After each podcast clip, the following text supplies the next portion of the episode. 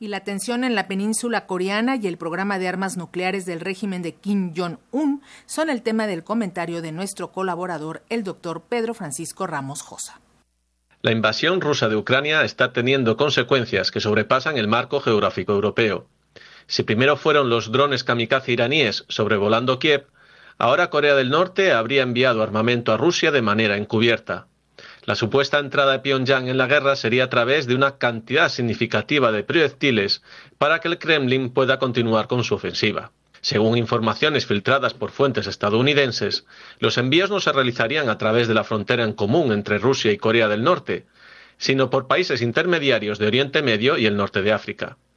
Pyongyang no se ha pronunciado sobre estas afirmaciones, aunque ya negó en septiembre haber suministrado armas o municiones a Rusia ni que tuviera planeado hacerlo. En contrapartida a su asistencia militar, puede que Corea del Norte espere de Rusia que no se aprueben más sanciones importantes de la ONU en respuesta a las pruebas de misiles de Corea del Norte o a posibles pruebas nucleares futuras y también recibir algún tipo de compensación económica, muy necesaria si tenemos en cuenta el alto coste de su programa de misiles. Más aún cuando ha decidido activar una nueva oleada de pruebas sin precedentes que están sacudiendo la región y avivando las tensiones hasta unos niveles muy peligrosos. Las pruebas han tenido lugar en el Mar de Japón, también llamado Mar del Este por las dos Coreas, mediante el lanzamiento de un misil balístico de largo alcance y dos de corto alcance. Justo antes de la medianoche, hora local, lanzó un cuarto proyectil. La última amenaza norcoreana llega un día después de que el régimen de Kim Jong-un batiera dos récords. Un misil norcoreano impactó en aguas territoriales del sur y su ejército disparó la mayor cantidad de proyectiles en un solo día, 23, desde que la península se dividió en 1945.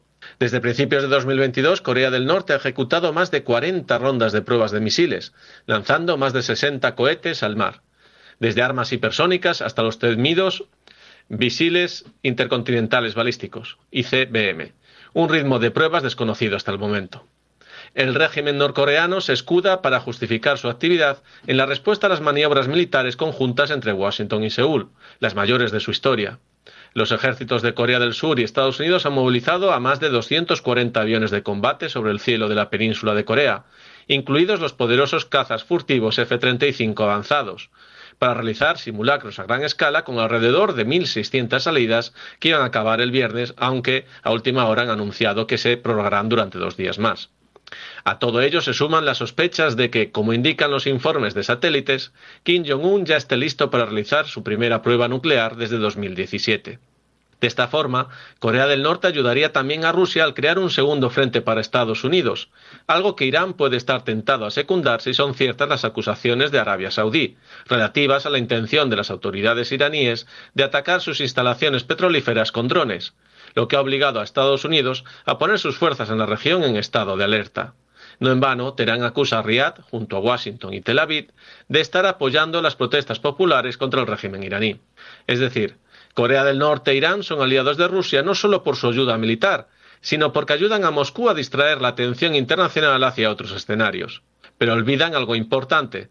Los conflictos sabemos cómo empiezan, pero nunca podemos anticipar cómo terminarán, y menos aún cuando somos presa de líderes tan irresponsables que anteponen el mantenimiento de su poder al bienestar de sus pueblos.